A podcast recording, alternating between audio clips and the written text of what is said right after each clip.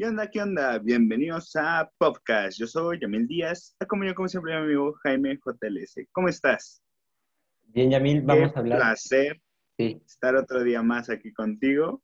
después de problemas técnicos que Muchos, tuve, pero sí, ya, bastante. ya lo solucionamos, ya creamos episodio. Y yo siento que vamos a sacar más contenido porque andamos como con mucha energía en estos días. Entonces, chance y empezamos a subir dos capítulos a la semana. No aseguramos nada, pero estamos Estamos echándole vacaciones. ganas. Estamos de vacaciones, echándole ganas, con mucha energía. Qué placer estar aquí contigo para grabar este tema, que es interesantísimo. El tema de esta semana es por qué tenemos tantas plataformas de streaming en este momento y qué hacer con tantas plataformas de streaming y cómo estas plataformas de streaming nos están llevando a la mediocridad en productos. Sé que suena como título de exposición, no vamos a dar un tech talk, pero vamos a intentar hablar de ello lo mejor posible, porque sí, tenemos muchas plataformas de streaming, no sé cuántas hay en el mundo totalmente, pero por lo menos de las que llegan a México hay más de cinco. Estamos no, ante una saturación de creo contenido. que hay más, ¿eh? Yo creo que hay más. Sinceramente, hay unas que son olvidables, pero sí, hay cinco relevantes. Cinco relevantes y las demás ya son como de relleno que nadie contrata. Blim TV. Arroba Blim. ¿Tú contratarías Blim TV? O sea, sí, en- sinceramente, tengo mucho dinero, me sobra, me alcanza para contratar Blim TV. ¿Lo contratarías? Pues no, de hecho está tan raro que cuando contratamos, cuando me mudé de casa y contratamos Easy, nos dijeron Blim va gratis. Mm, Muchas no. veces hacen eso. Nunca lo hemos activado. De hecho, creo que ya se me pasó la fecha de activar esa cosa del Blim. La verdad es que no tengo interés. Fíjate, mi abuela que, que tú sabes que es- consume muchas cosas de entretenimiento, sobre todo mucha televisión, tiene Blim porque igual ella sí aprovechó eso de que lo acabo de contratar y lo activo y nunca lo ve. Sí, pasa muchas veces que contratas algo, viene incluido en el paquete de internet o así, ahí lo tienes. Por ejemplo, un claro ejemplo también de eso que pasa con Claro Video. No conozco a ninguna persona que diga, ah, yo sí veo Claro Video, está padrísimo. Yo sí era. Lamento ¿En decir. serio es Claro Video? Te voy a decir ¿Qué por en qué. Claro Video? Eh, en Netflix estaban las, estaba The Walking Dead hasta la temporada 7. Y en Claro Video ya estaba la temporada 8. Ah, Entonces, pues le- le- me prestaron una cuenta de Claro Video solo para ver la temporada 8. La verdad es que esa serie le perdí bastante el hilo, ni la acabé de ver. Y ahora que ya están las 10 temporadas en Netflix, la volví a ver todititita desde el episodio 1 hasta la temporada 10. ¿y la aguantaste toda? Dicen que decayó muchísimo. Sí, sí, desgraciadamente, sí. Ese es un tema de hablar, hay que reseñar The Walking Dead. Yo te recomendaría que la vieras, no se te va a hacer muy pesada. O sea, a pesar de que son 10 temporadas, un episodio diario no se te haría tan pesado. Pero sí, No sé, se me complica. De chiquito me traumé con los comerciales de The Walking Dead que en pasaban el en el Canal Canal 5. 5. Sí, Sí, se los Sí. pasaban en horario familiar también. Tenía caso. cinco años.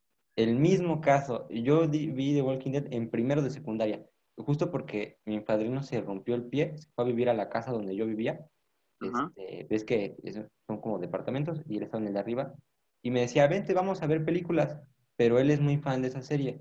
Entonces él la veía y como que me atrapé y me dijo, bueno, cuando ya yo no esté aquí, porque él la veía en secuencia, no la vio, no la vio desde el principio, me dijo, cuando ya me recupere, tú vela desde el principio, ya la vi desde el principio y sí me gustó. La primera temporada es, uff, no tienes una idea, es buenísima. La primera temporada es como de,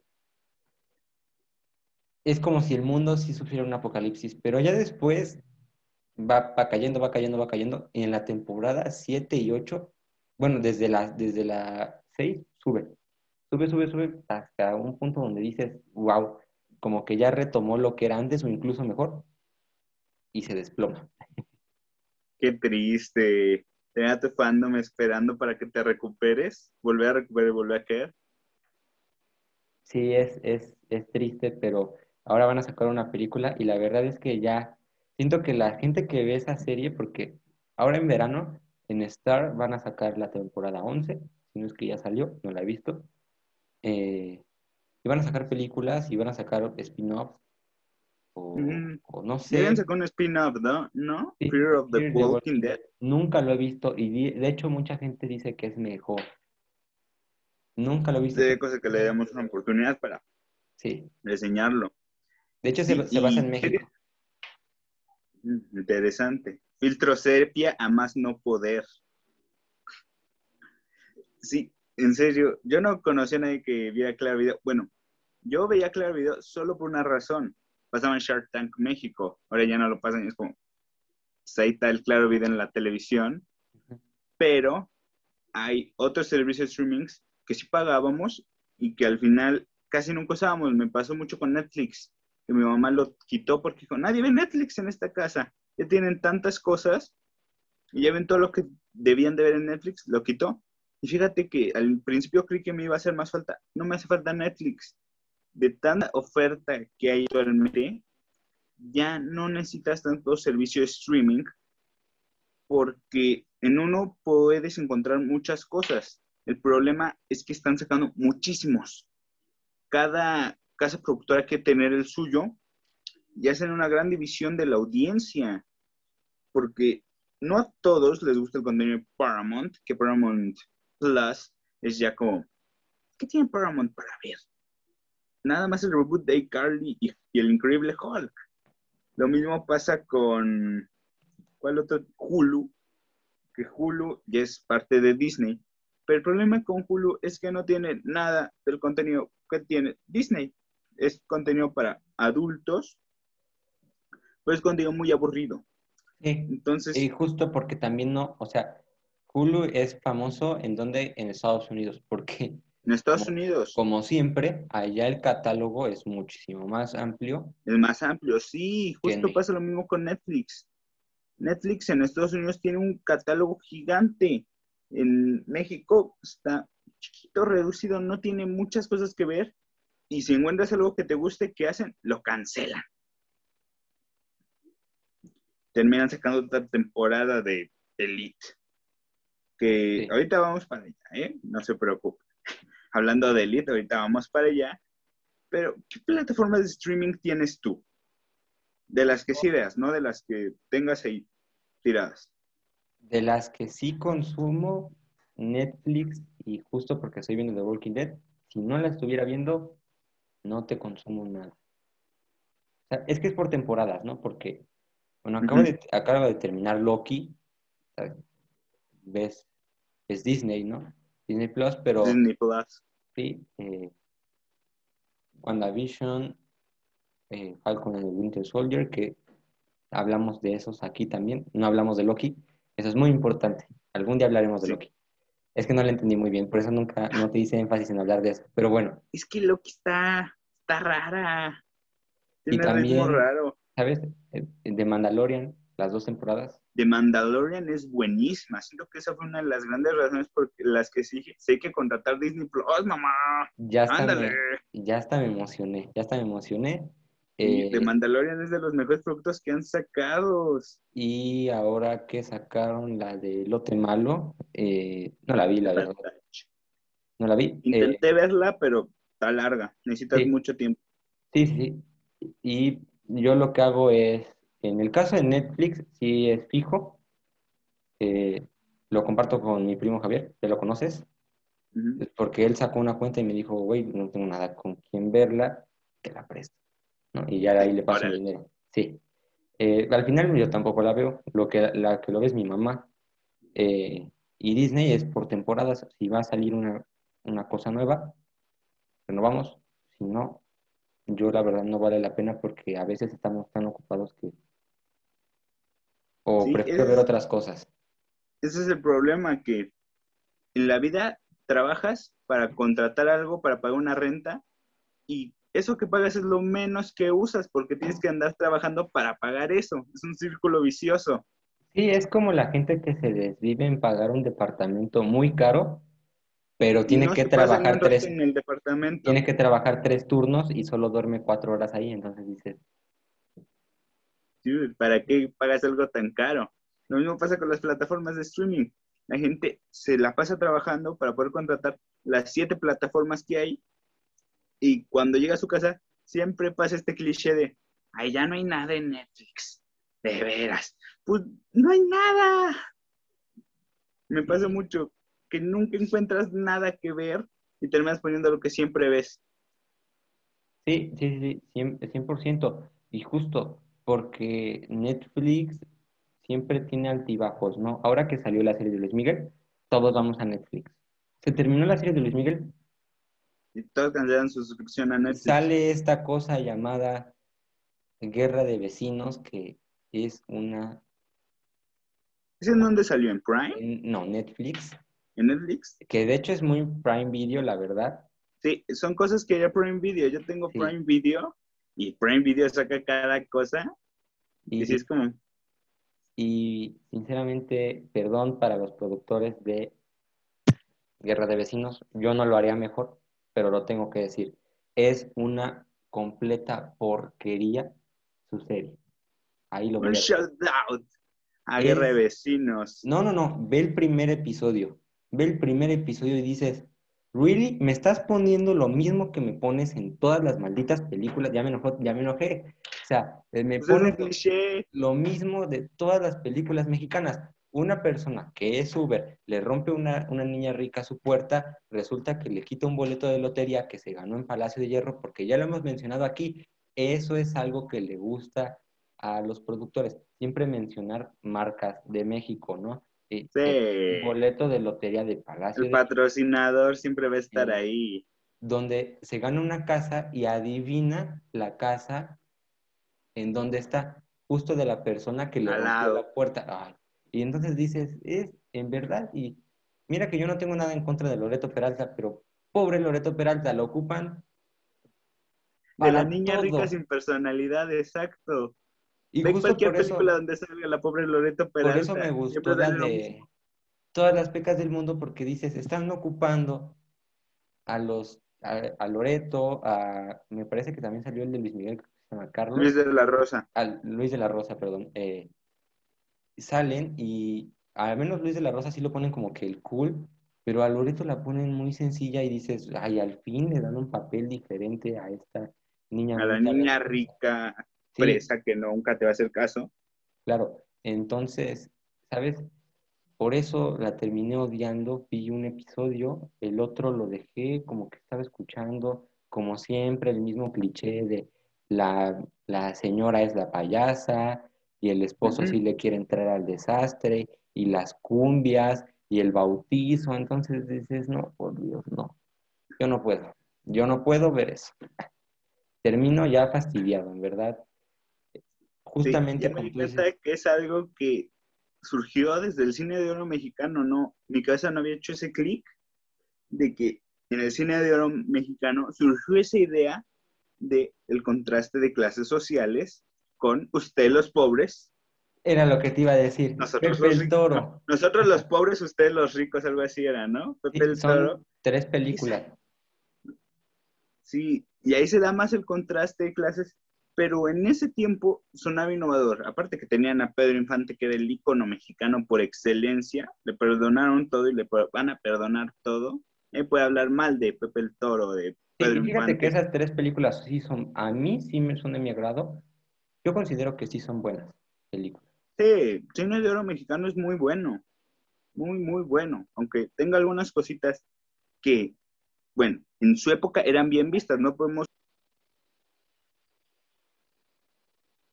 Ya regresamos, tuvimos un- una dificultad técnica, pero aquí seguimos, disculpen el corte ustedes, pero ¿qué nos quedamos? Ah, sí, que viene desde ustedes los pobres, nosotros los ricos, sí se ve esa, esa desigualdad social en el México de antaño, pero aparte que en las viejas películas de México hacían buen cine, sí se lograba apreciar que era una idea fresca. O sea, era una idea que ya se podía ver como nueva y ahora ya no pasa ni por fresca ni aunque la pongan en el martes de frescura. O sea, Sí, ya tanto la han quemado en novelas, en series, en películas, Es como, bueno, otra vez va a pasar esto de las clases ¿Y sociales. sabes qué es lo que pasa? Que justo muchos episodios atrás venimos platicando de eso, de esta moda que hay por hablar sobre las clases sociales. Y yo, mm, en mi opinión, creo que si vas a seguir hablando de eso, entonces hazlo con un poquito más de innovación, porque vuelves a ese mismo tema de que los que se ganaron las casas, le- les, gustan las, las cumbias, van a hacer un bautizo, van a Exacto, es un estereotipo. Ajá, y yo sinceramente creo, sinceramente creo que eso está muy, muy mal. Muy mal porque ya llega un punto, aunque que me perdonen los mexicanos, pero si hay muchas familias que son así, en particular donde yo vivía, mis vecinos eran así, incluso a veces nosotros, pero bueno, eh, siento que ya está de más porque la sociedad ha evolucionado tanto que ya no es divertido. Y, y ¿sabes a quién sí se le hace divertido? A la gente grande, porque pues para ellos es como de, "Ja, lo de los chavos, ¿no? Lo que consumen los chavos. Sí, Hablando de cosas de hay que chavos, chavos. Entonces yo digo, ah, cringe. cringe, sí.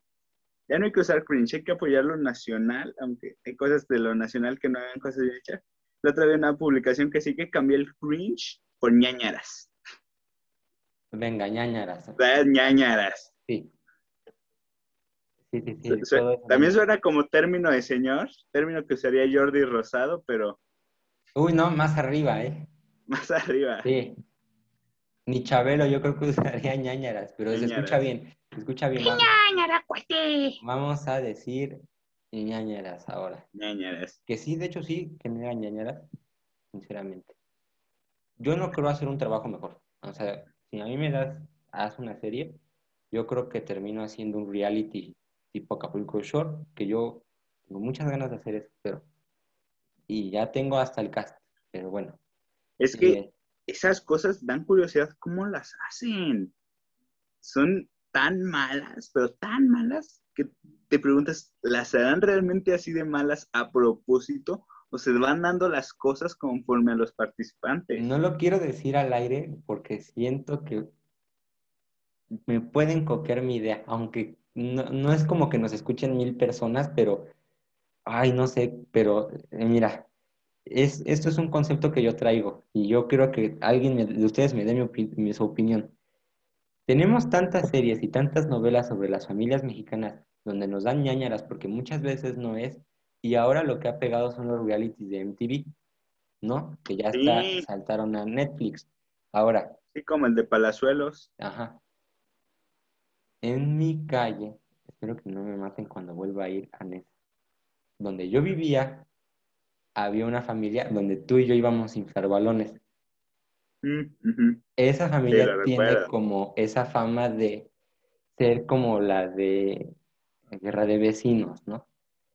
Y yo digo, ¿por qué no hacer un reality de ellos? Eh, es una familia muy polémica. Algún día te voy a platicar eso fuera de cámaras, porque hasta cierto punto es peligroso. Guiño. Pero imagínate rentar una casa en Acapulco. Y meter, meter dos familias. No, no, no, nada más a ellos, porque ellos es, es algo. Y sin hacer, eh, sin demeritar a la gente que maneja un mototaxi, la verdad es un oficio muy respetable, pero ellos se dedican a eso. Y a veces hacen cosas un poco raras, como decorar el mototaxi cuando hubo una boda. No se rían, no se rían. Sí lo he visto, sí lo he visto. Aguántense la risa, por favor. Entonces yo digo, La ¿por qué cultura no? del mototaxi está fuerte, ¿eh? Sí, Yo no sí. creí que fuera una cultura así tan grande, pero el otro día que iba saliendo de misa, estaba en una cuadrilla, ni, siquiera una cuadrilla. Hay una escuela por donde vivo, una escuela larga, ocupa como media calle. Es la que está al lado de la primaria donde íbamos, está la primaria, el centro de salud y todo eso, la Sí. que ocupa media calle, es de esa escuela hasta donde estamos, que es más o menos, no sé, un- una quinta parte de la calle donde estaba la escuela, había, te lo juro, visitaxis formados. Y todos iban a un evento de visitaxis. Sí, sí, no, justo. Y- Impresionante. Ellos, ellos tienen una... Son muy polémicos en la calle, la verdad. Yo no tengo nada en contra de ellos. Ni me va ni me viene, ¿no? Pero, ¿sabes? Siento que estaría cool pagarles así en Acapulco un fin de semana y que se lleven los mototaxis. Y ahora vamos a llevarlos a tal lugar y que se vayan a buscar quién nos otorgue los permisos para que eso circule. No siento que sería tan buena idea, fíjate. Es que en cada estado tienen como que su transporte, su tipo de transporte tipo No, mototaxi. es que yo no, no para que lo manejen, o sea, ¿sabes? Porque sí tendríamos que sacar unos permisos, porque supongo que, que no nos... pod- De por sí yo siento que, y ahí sí alguien corríjame si es que saben, yo siento que lo de los mototaxis no es legal, porque como tú sabes, los autos tienen que pasar ciertas pruebas, ¿no? Como las pruebas de que muchas veces Creo, las creo que tienen sindicatos entre mototaxis. Creo. No estoy seguro, Para pero mí, el mototaxi es uno de los vehículos más inseguros. seguros y de gran cantidad. Sí, Hay muchos verdad. mototaxis en el Estado de México. En la ciudad no he visto así en gran cantidad. En Tláhuac hay bastantitos. En el Estado de México sí hay bastantes. En la ciudad sí, en algunas zonas. Mucho, Depende de la zona. sí. Eh, bueno, yo lo que voy es, ¿sabes? O sea, estaría cool porque muchas veces es como dar, dan, dan como risa cosas que ellos hacen. Entonces, imagínate si desde tú, desde fuera, da risa, estaría cool hacer un reality con ellos donde decirles, hoy vamos a ir a la quebrada, ¿no? Y en vez de contratar suburbans para llevarlos a la quebrada, nos vamos en mototaxis. Es que siento que eso es bien, bien clasista. Sinceramente siento que eso es bien clasista y, y no, no está bien, no está Sí, bien. estás pensando como productor de Televisa, la No verdad. está bien porque, porque mucha gente me lo va a tomar a mal y si me quieren, ya me quieren odiar para toda la vida. Y sinceramente sí, porque pues tampoco es como que yo sea la octava maravilla del mundo, pero siento que es algo que se vendería muy bien porque sí sería la familia mexicana Sí sería un producto que triunfe. Y Mucha gente aparte, lo vería por la curiosidad. pues que son de esas familias de que, que, que ponen, ¿sabes? Invaden las calles. Yo me acuerdo que cuando una vez fui de visita ya, ya que vivía ahora en mi nueva casa, eh, que me fui a vivir bien lejos, pusieron una red de voleibol, atravesaron la calle, o sea, literal, de, de casa en casa. Se pusieron a jugar voleibol, entonces los carros no pasaban. Dimensiona, dimensiona. Entonces, obviamente, pues mi familia muy molesta porque, ay, ¿cómo, no? O, o luego pusieron así unas porterías igual en medio de la calle y eh, pusi- jugaron fútbol y según lo estaban narrando y todo. Y entonces las esposas en- eh, pusieron sillas y como si fueran gradas. No, no tienes una idea. No Sí, es un tienes buen reality. una idea. No te voy a negar que lo vería nada más por la curiosidad de qué puede pasar. Mucha gente ve las cosas o los servicios de streaming por la curiosidad que puede pasar, que van a tener. Yo siento que por eso triunfa cosas como Acapulco Shore o qué otro programa está así medio que triunfe. Ah, bueno, ya ligado con nuestro tema, yo creo que le tenía mucha fe a Elite. Sí. Digo, es, era una serie que la gente vio más por la curiosidad que otras personas le dijeron que pasaban cosas, ciertas escenas, guiño, guiño, ciertas escenas que eran no family friendly y tampoco eran como, era, no sé, ¿cómo decirlo? muy de la casa productora, ¿no? ¿Sabes? Eh, Yo creo que hay que decirlo como es, porque vivimos en tiempos donde, por Dios, ah, me acabo de enterar que una- un niño de 8 años ya tiene TikTok, y yo creo que eso sí está muy mal. Que en TikTok, a diferencia de otras plataformas, en TikTok, en TikTok sí se ve de todo, de todo, de todo.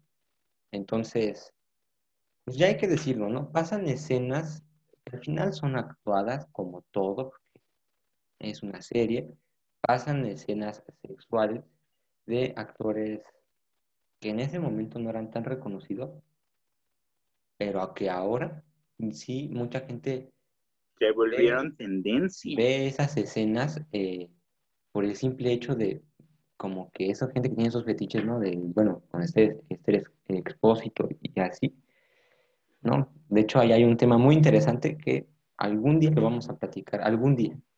Ya cuando... Algún día. Cuando estemos más serios, pero esas escenas escalaron hasta cierto punto donde en ciertos sitios prohibidos justo nada más le dedican tiempo a esas escenas. Ay, bien que sabes. De lo explícito que están. No, es que hubo muchos memes de eso. No sé si recuerdas. Ah, sí, sí, sí, he visto muchísimos. Y hay gente que solo ve esas series por eso. Yo no siento que Elite tenga una trama así como wow, como otros productos que sí son con una trama wow. Sí. Pero siento que el triunfo de esa serie se debe a la curiosidad de la gente por el tipo de escenas que pasan. Mucho le pasa eso a Netflix, que Netflix ocupa el morbo para que sus productos tengan mucho triunfo. Lo mismo pasa con la serie de Luis Miguel. La serie de Luis Miguel ya de por sí tenía morbo, porque era hablar de Luis Miguel, era hablar del sol de México. Ahora, si aparte le metes escenas sexualmente explícitas y aparte le metes la polémica que se armó con Stephanie Salas, Michelle Salas, y recientemente la que se armó con el actor que decía al, al tío de Luis Miguel, pues ya ahí se va haciendo una bolita de nieve que gente que no, no, había, no había visto la serie de Luis Miguel y ni le interesa a Luis Miguel diga, ah, caray, pues ¿qué estará pasando? le dan play. Sí, y también te voy a decir algo. Y una de las cosas de élite es, en primero, en primera, en primer lugar, vamos a desmenuzar élite rápidamente. La trama, como tú dices, es bastante cliché. De hecho, hasta hay juegos de mesa de eso. Sí, Clue o no sé, muchas de las novelas de detectives tienen la misma trama, encontrar al asesino. Sí, por ejemplo, en la que sale Carla Sousa, no recuerdo ni cómo se llama, pero no sé si lo ubica, la debe de ubicar. Sí, eh, Carla Sousa hace muchas cosas. Entonces, ahí, por ejemplo, esa serie que es la que ya lleva muchos años, ella trata de lo mismo. Entonces, siento que Elite le da el clavo en, ocupas algo cliché, refrescas con adolescentes, que creo que eso es algo que sí se había visto, pues pero muy agringado, muy agringado. Sí, es muy de Estados Unidos meter adolescentes y siento eh, con asesinatos. En España lo hacen Un saludo a Scooby-Doo. En España lo hacen bien porque te platicaba antes de entrar al aire. Vamos a decir que estamos en aire, ¿no? que hay muchas series españolas que se tratan de eso y que no lo habían ejecutado de una manera bien. Élite lo hace bien en su primera temporada. Para mí lo hace bien porque te mantiene ahí. ¿Sabes? O sea, la estás viendo porque quieres saber quién. Eh, quién, es el asesino, ¿no? a esta persona que ya ni me acuerdo cómo se llama. Pero es la de pelo chino. Entonces, nada más estás ahí como de a ver quién fue, a ver quién fue, a ver quién fue. Y eso es, yo creo que lo que puede catalogar a un producto como bueno, porque pues si no te atrapa, pues es malo y si te atrapa es bueno. Ya no vi la segunda temporada porque dije, es la misma tontería. ¿Quién mató a tal persona? Y me parece que en la tercera es lo mismo. Entonces dice, estás repitiendo la misma trama, ya no tiene caso verla. Traen a actores como Dana Paula, que es una gran actriz, a pesar de que es cantante, tiene mucha trayectoria. Sí, también tiene trayectoria en el teatro y en el teatro musical. Sí. Y digo, eso yo creo a mi eh, manera de pensar, porque creo que ya hizo casting, yo también siento que lo hicieron mucho para atraer al mercado mexicano.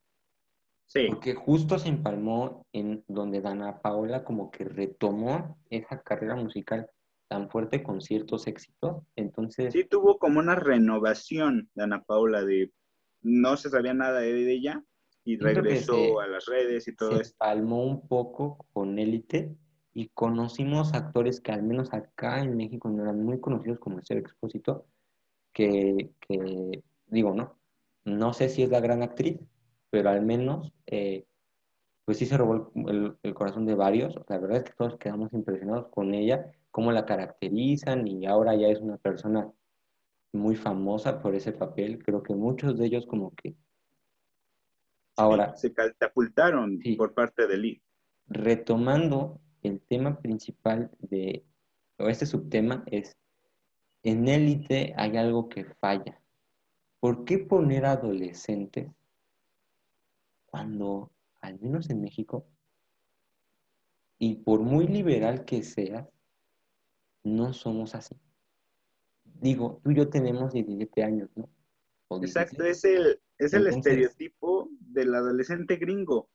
¿Qué hacen los adolescentes gringos en las películas? Ah, pues sí, vámonos de fiesta, ¿no? Alcohol, cosas, fiestas.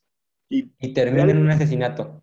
Termina en un asesinato. O como en Viernes 13, que son un montón de adolescentes haciendo cosas de típicos adolescentes, pero que terminan todos moridos. Muertos. yo digo moridos. ¿Por qué? Porque me gusta. Entonces, el chiste es que sí te ponen adolescentes muy clichés, que en realidad de adolescentes no tienen nada, porque todos los tipos que salen ahí ya tienen más de 30, y los adolescentes no actuamos así. Sí, al menos, bueno, yo creo que sí debe haber adolescentes así, ¿no? Algún día también te platicaré una historia. Algún día. Ni modo, ¿no? Sí, lo tendré que decir pero bueno. es eh, como el mínimo común denominador que ella de ese tipo de adolescentes, es más como... Sí, es muy poco. El tipo del adolescente popular. Sí, no les recomiendo meterse a grupo de Telegram porque ahí sí se van a dar cuenta de muchas cosas muy raras. Entonces, bueno, ahí te das cuenta que sí existen y sí están fuertes. Pero bueno, yo fue un error, fue un error, la verdad, yo dije, puede pasar, ¿no? Es un grupo de memes. Terminas en un grupo y acabas en otro y es mejor desinstalar Telegram antes de que alguien te saque tu teléfono. Pero bueno, entonces... Basado en hechos reales. Sí, sí. Seguramente sí existen y de hecho hay una polémica muy fuerte ahorita respecto a eso. Guiño a los youtubers. Entonces, eh, pero está mal porque al final de cuentas el, el adolescente promedio mexicano y español, supongo, no es así. Y ahora, también que los actores ya también están bastante grandecitos, ¿no? Entonces... Sí, entras en la ficción nada más porque tu cabeza se compromete con entrar a la ficción. Si te los ponen así nada más, ah, este es un adolescente de 17 años, ponle una edad.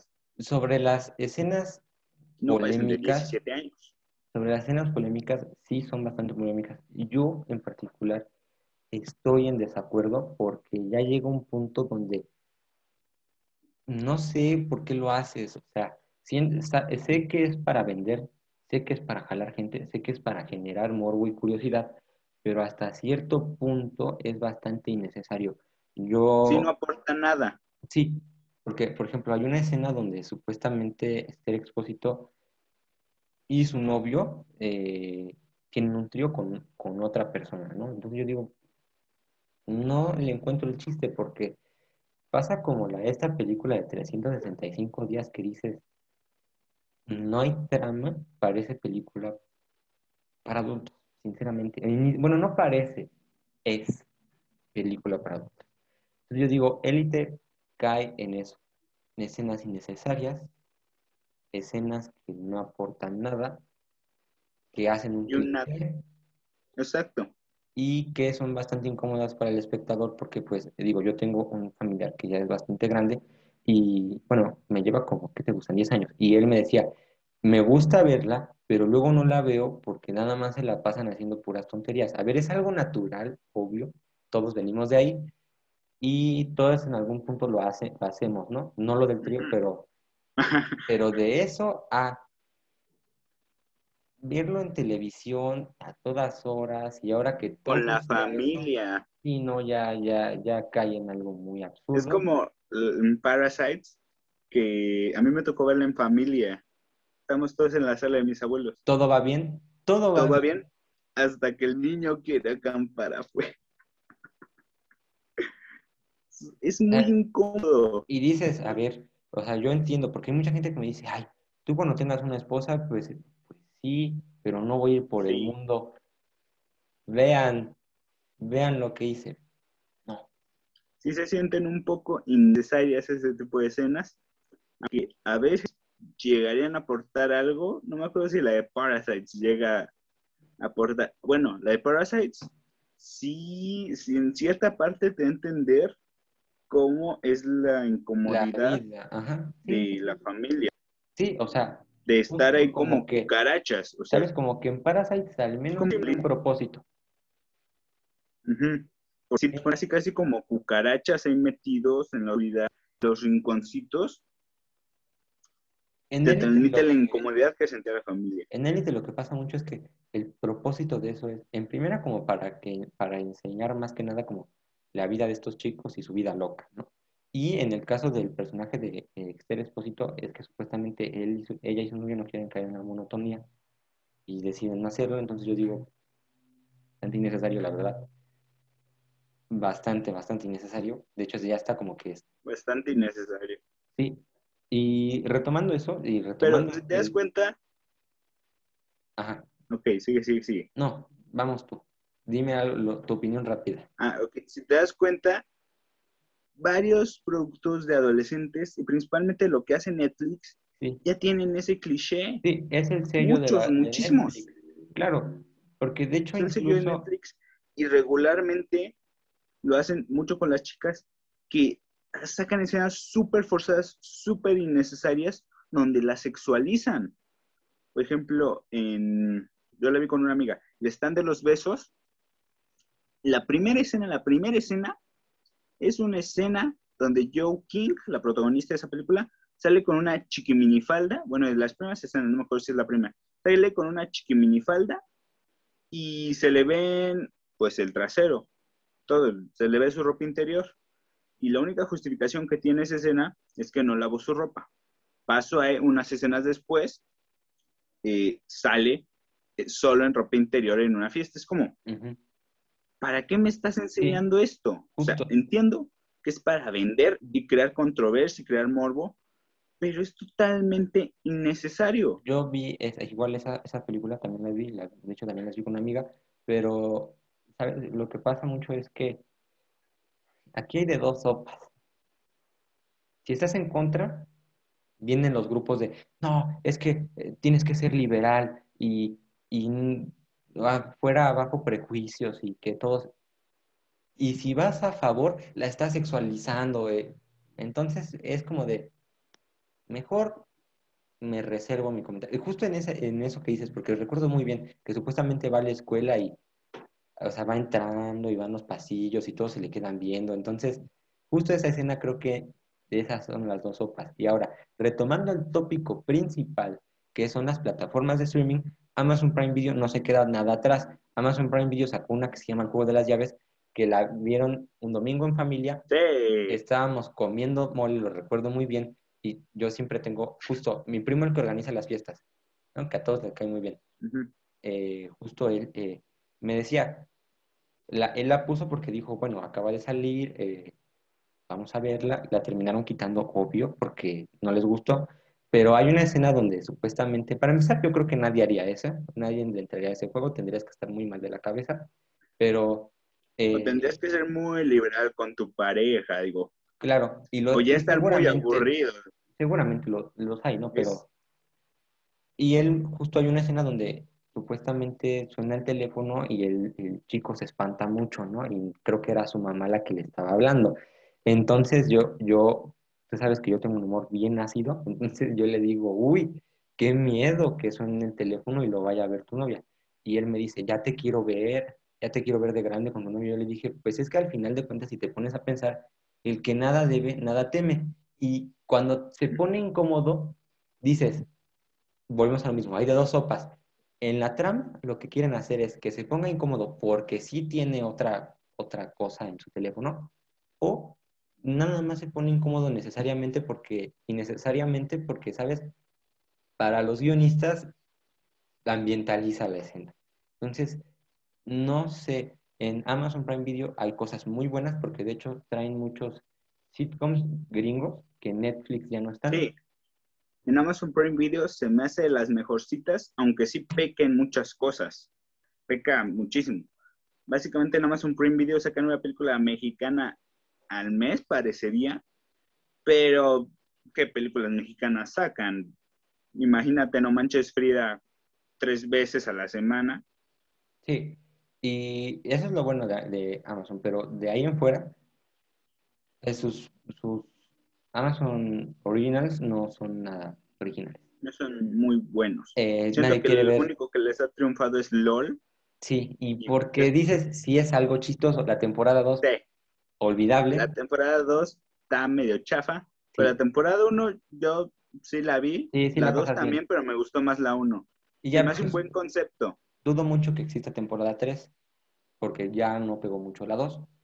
Eh, y recurren a Derbez, que ¿quién quiere ver de viaje a los Derbez? O sea, y de por sí como que Derbez es así como de, ay, otra vez tú. Otra vez Derbez. Y luego ver a su familia, que esa también te la tengo que contar fuera de cámaras, pero yo tengo unas anécdotas de la familia de Derbez, Ajá. que seguramente su el, hijo. el medio del espectáculo ya la sabe, pero el público en general no, porque hay alguien que no se apellida Derbez y sí se puso Derbez. Entonces, Ninguno de sus hijos se apellida Derbez. Son García, ¿no? Sí, el apellido de Derbez viene de su mamá porque el paterno es sí, García. justo porque Entonces todos sus hijos se llaman García. eso ya lo platicaremos fuera de cámara, porque sí, puede que me regañen por decir cosas, ¿no? Pero sí, o sea, yo, eh, más particularmente mi, mi tía, la que es contadora, ¿no? Entonces, como que conoce a esa gente y, y, bueno, tiene gente que conoce a esas personas y me ha platicado que muchas veces es, es, es falso todo lo que dicen y pues como todos Sí, su reality show no tiene nada de reality. No, tú deja de eso, es como Aisling Derbez, yo no sé de dónde es como, no le veo ni lo bonita, no le veo ni la gracia, sus películas tampoco, considero que sea buena actriz, te digo, eh, te digo, eso ya lo platicando fuera de cámaras, hay unas anécdotas de Aisling que te, sí valdrían la pena comentarte, y la verdad es como que mm, Podcastneando se viene, ¿eh? se viene invitada especial, Pati Chapoy. Pati Chapoy. Sí. Pati Chapoy, si ves esto, no nos censures, por favor. por favor, no. Entonces, sí, o sea, terminar, justo. ¿Cuál se te hace la mejor? Ya, para terminar con el capítulo de hoy, el hermoso capítulo de hoy, ¿cuál se te hace la mejor plataforma de streaming? Así, que digas, esta y cuál te gustaría tener. ¿Y cuál tirarse a la basura? Como el jueguito este de besar, cazar, matar. ¿Cuál matas? ¿Cuál te gustaría tener? ¿Y cuál te gusta? ¿Cuál me gusta? Es difícil. Me la voy a reservar. Me la voy a reservar. Bueno, ¿cuál te gustaría tener? HBO Max, la verdad es que no he tenido la oportunidad de contratarlo. Se me va a pasar la promoción esta. La- también la verdad es como de como que no hay nada nuevo en HBO más que Space Jam. Eh, pero por los partidos de la Champions nada más, porque ahora contratando de la Champions y pues ni modo, ¿no? Hay que ver Champions. Eh, ¿Y cuál eliminas para siempre? Sí, eh, elimino para siempre Paramount Plus. Siento que mm. Yo elimino para siempre Star Channel, bueno, Star Plus, porque sí se me hace una tontería eso de, ok, vamos a sacar de Plus, Pero aún no sale, aún no sale. de todos modos, no. Se me hace una ridiculez de que saquen Disney Plus y aparte saquen Star Plus, es como, Pero vamos a hacer algo. Piensa en tu audiencia, yo combinan con las Disney. dos. yo me quedo con Disney Plus, sí. Me quedo con ella porque al final Disney ya es dueño de prácticamente todo. Dueño prácticamente todo. Próximamente este podcast. Ay, estaría. Imagínate en el próximo episodio con orejitas de ratón. Hola amigos, bienvenidos a. Sí. Ajá. Y teniendo mercancía de Disney, ¿no? Y ya no puedes hablar mal de Disney, ahora tenemos que hablar bien de Disney. Bien de Disney. Todo lo que hace Disney es perfecto. Yo, yo sí eliminaría. Tomas agua y sale tu logo de Mickey, ¿no? En el termo. Sí, es- de hecho es de Marvel, ¿eh? Es de Thor. Es de Thor. Ajá. Yo me quedo con Amazon Prime. ¿Sabes por qué me quedo con Amazon Prime? Lo que tiene muchas películas que no encuentras fácilmente. Tiene muchas películas que son consideradas de culto.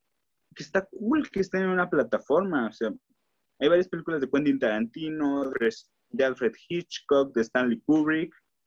Y la que me gustaría tener nada más para saber qué tiene de bueno o encontrarle una cosa buena va a ser Blim TV. No sé por qué, pero me da mucha curiosidad.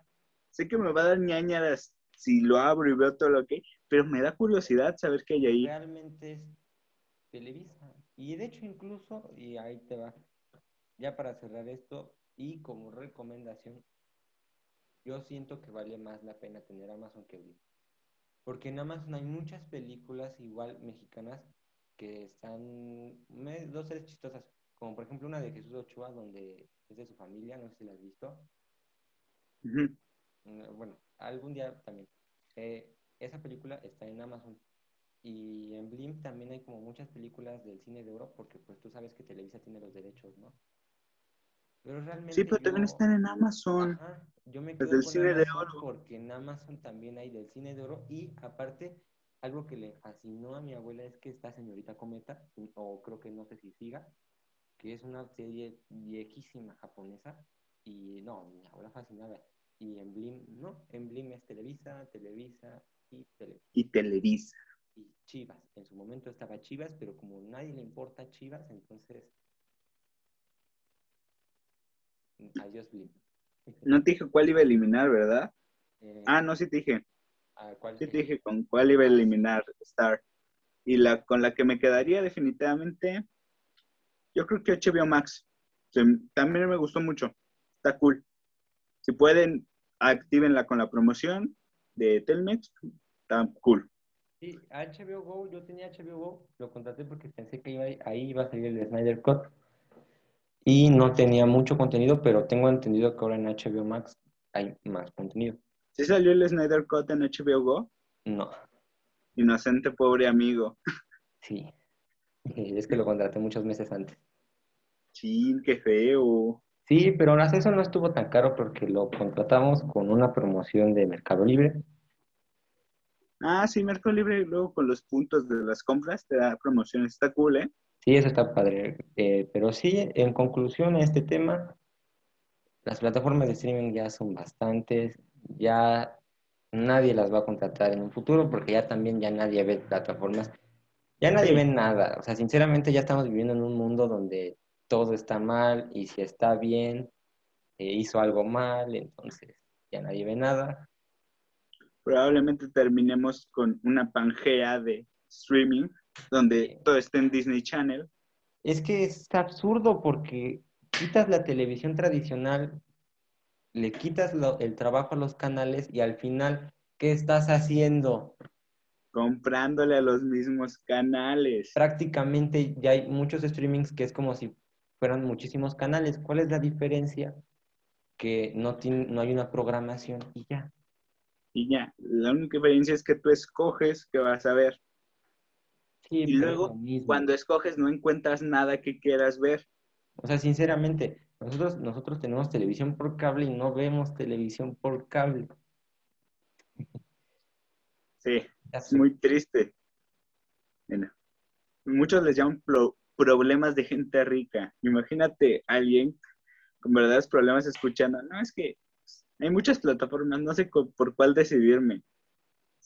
Sí, no, incluso si tuviera yo dinero, fuera de broma, no lo tendría. O sea, se me haría un gasto bien, bien innecesario.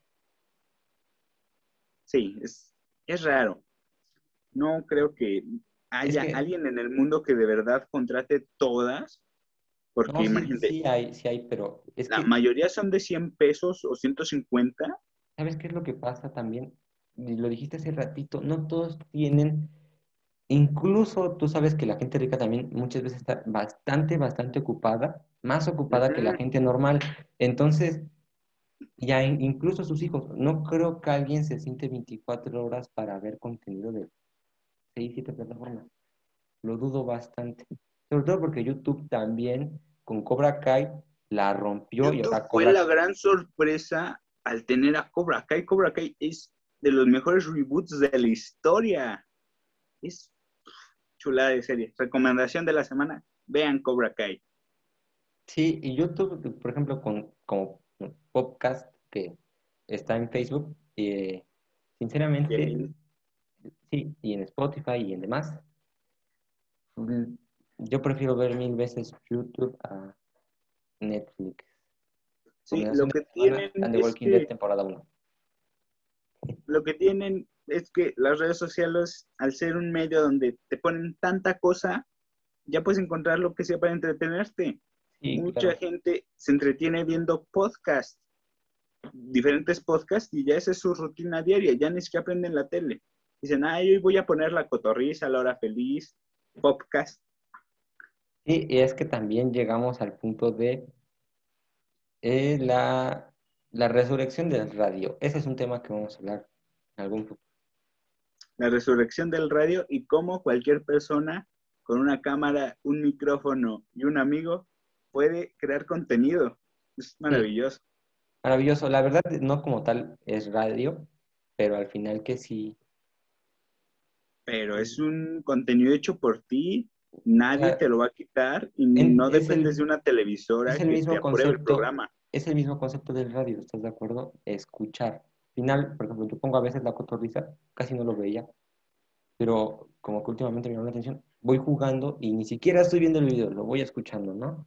Y yo creo que a muchos de los que nos escuchan les ha de pasar lo mismo, ¿no?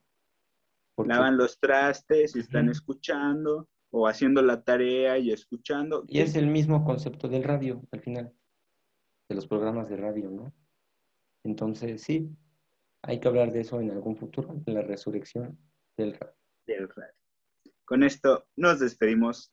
Agradecemos muchísimo su apoyo que nos han dado un saludo a toda la gente que nos manda mucho cariño, muchos saludos, mucho, mucha buena vibra. Por ustedes seguimos aquí haciendo contenido y porque nos gusta. Esperen próximamente nuevos videos y probablemente dos videos por semana. Hasta la próxima.